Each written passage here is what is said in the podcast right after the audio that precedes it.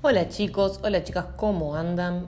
Vamos a continuar viendo un poquito qué pasó después del enfrentamiento del cual charlamos bastante en clase entre federales y unitarios, que vimos que terminaba con la victoria del bando federal, eh, gracias a, bueno, las fuerzas unidas de todos los federales, Estanislao López y Facundo Quiroga en particular, que a raíz un poco ¿no? de esta victoria y del pacto firmado, empiezan a reclamar que se convoque un congreso ¿sí? para debatir cómo se iba a organizar la nación, las provincias unidas del Río de la Plata. Nuevamente volvemos a esta discusión que no se termina de desarrollar porque a Rosas, de quien nosotros empezamos a hablar la clase pasada, eh, se oponía.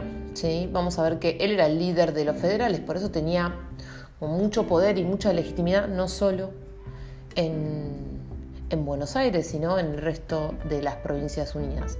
Y él defendía la idea de que la constitución debía eh, posponerse hasta el momento en que se lograra consolidar el orden, la paz y la bonanza económica como que todavía faltaba tiempo para poder lograr eh, de alguna manera elaborar una constitución sin que se vuelva a caer el proyecto como venía pasando siempre. Además, obviamente, a Rosas no le convenía porque perjudicaba a Buenos Aires. Sabemos que implicaba que la potencial pérdida de la aduana, ¿no? de los beneficios del puerto. Así que medio que pone ahí la, la última palabra y dice, no es el momento, esperemos un poquito. Mientras tanto, las siguientes décadas, hasta que se acabe ¿sí? un poco la hegemonía rosista, ¿no? los gobiernos de Rosas, las provincias se van a mantener unidas en una confederación. ¿sí? Va a ser la confederación. ¿Qué quiere decir la confederación?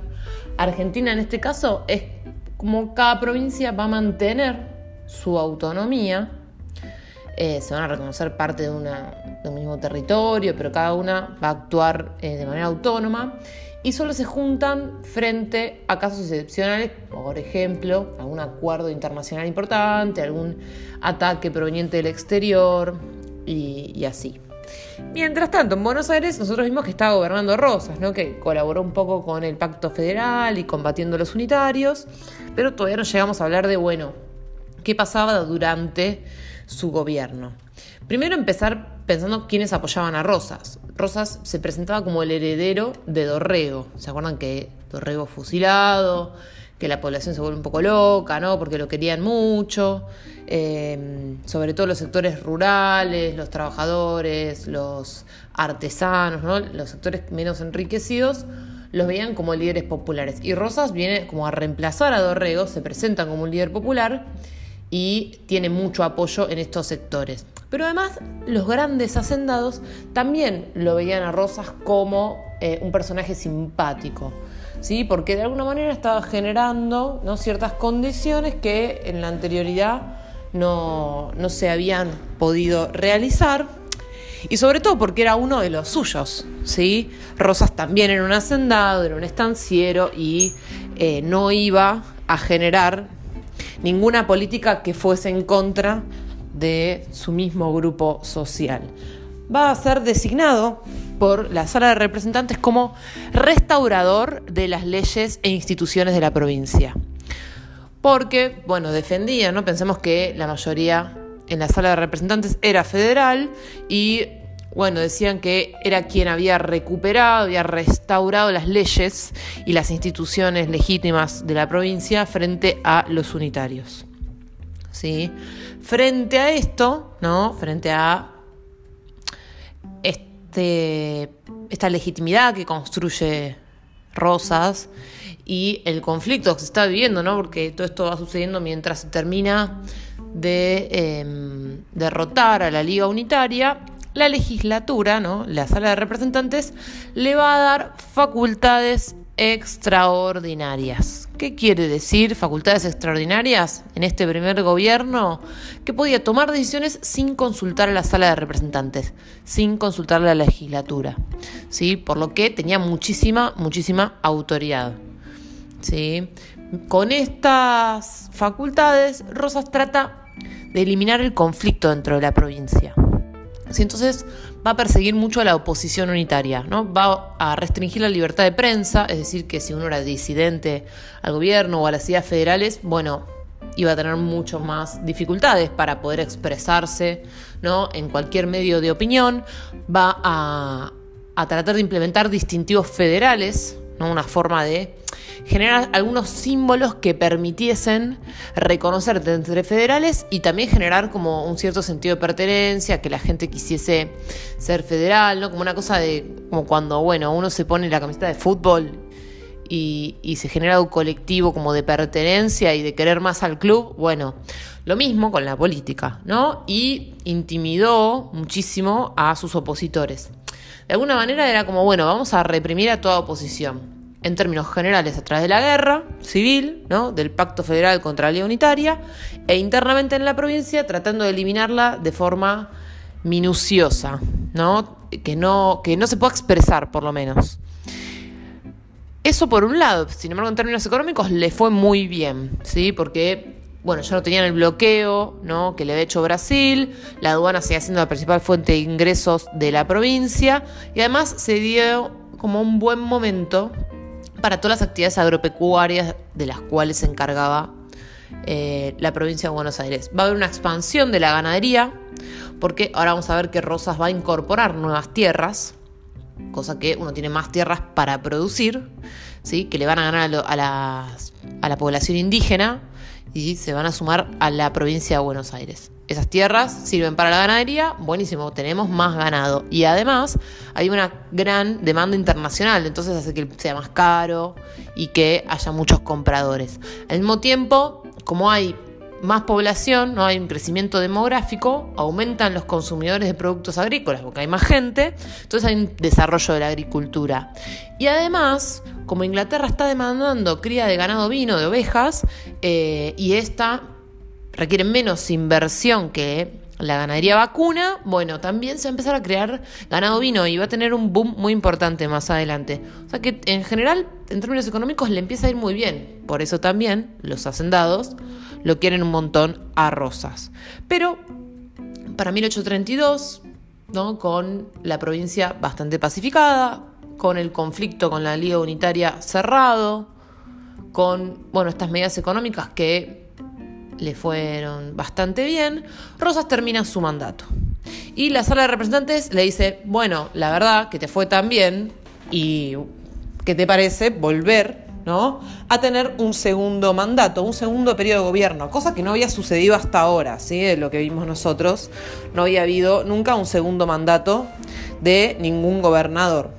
Pero le dijeron, ya que los unitarios fueron derrotados, no hay necesidad de que tengas facultades extraordinarias, ¿no? Porque si no, la sala de representantes se estaba quitando poder, ¿no? Y se podía volver medio en una dictadura el gobierno de Rosas ya sí era algo permanente que él no tuviese que, contemplar ¿no? a la legislatura como un factor de poder o en la toma de decisiones.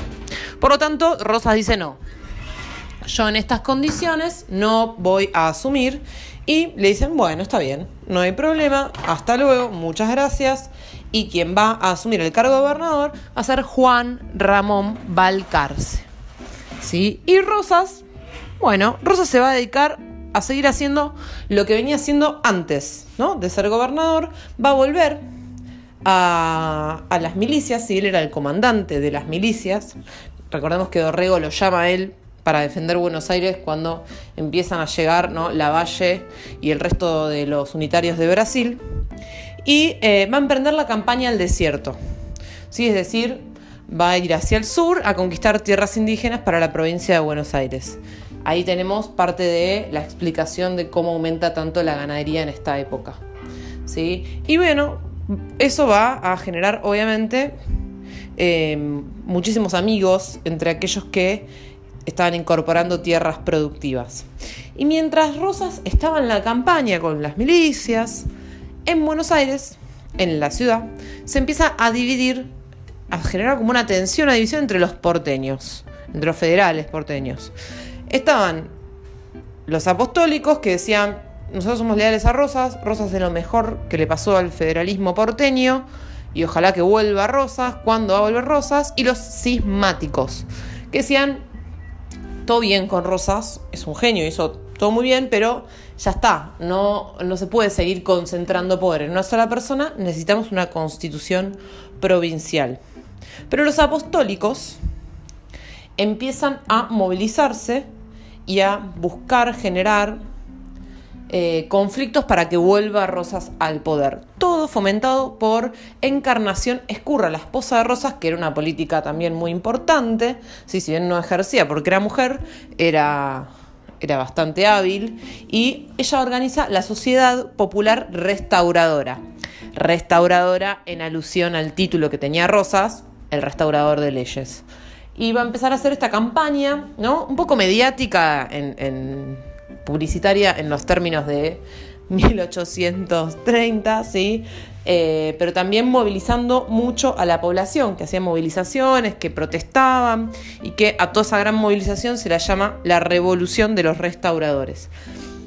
Y todo eso que termina decantando en hechos violentos, por supuesto, porque nosotros ya hablamos de que la, la moneda corriente era un poco la violencia en este momento, va a hacer que Balcarce tenga que renunciar a la gobernación, porque bueno, hace mucho lío porque no me quieren. Va a ser reemplazado por Villamonte nuevamente, quien tampoco le va a funcionar y va a abandonar el cargo en 1834 y va a ser ocupado por Vicente Manuel Massa.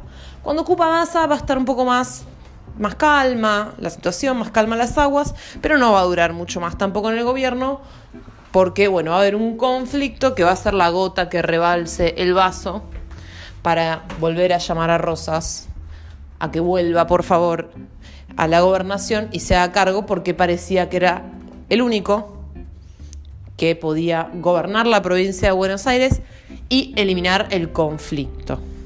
Esto, ¿qué pasa con Massa y qué pasa con la vuelta de Rosas? Le vamos a dar la clase siguiente, ¿sí? Para poder de a poco ir bajando la información.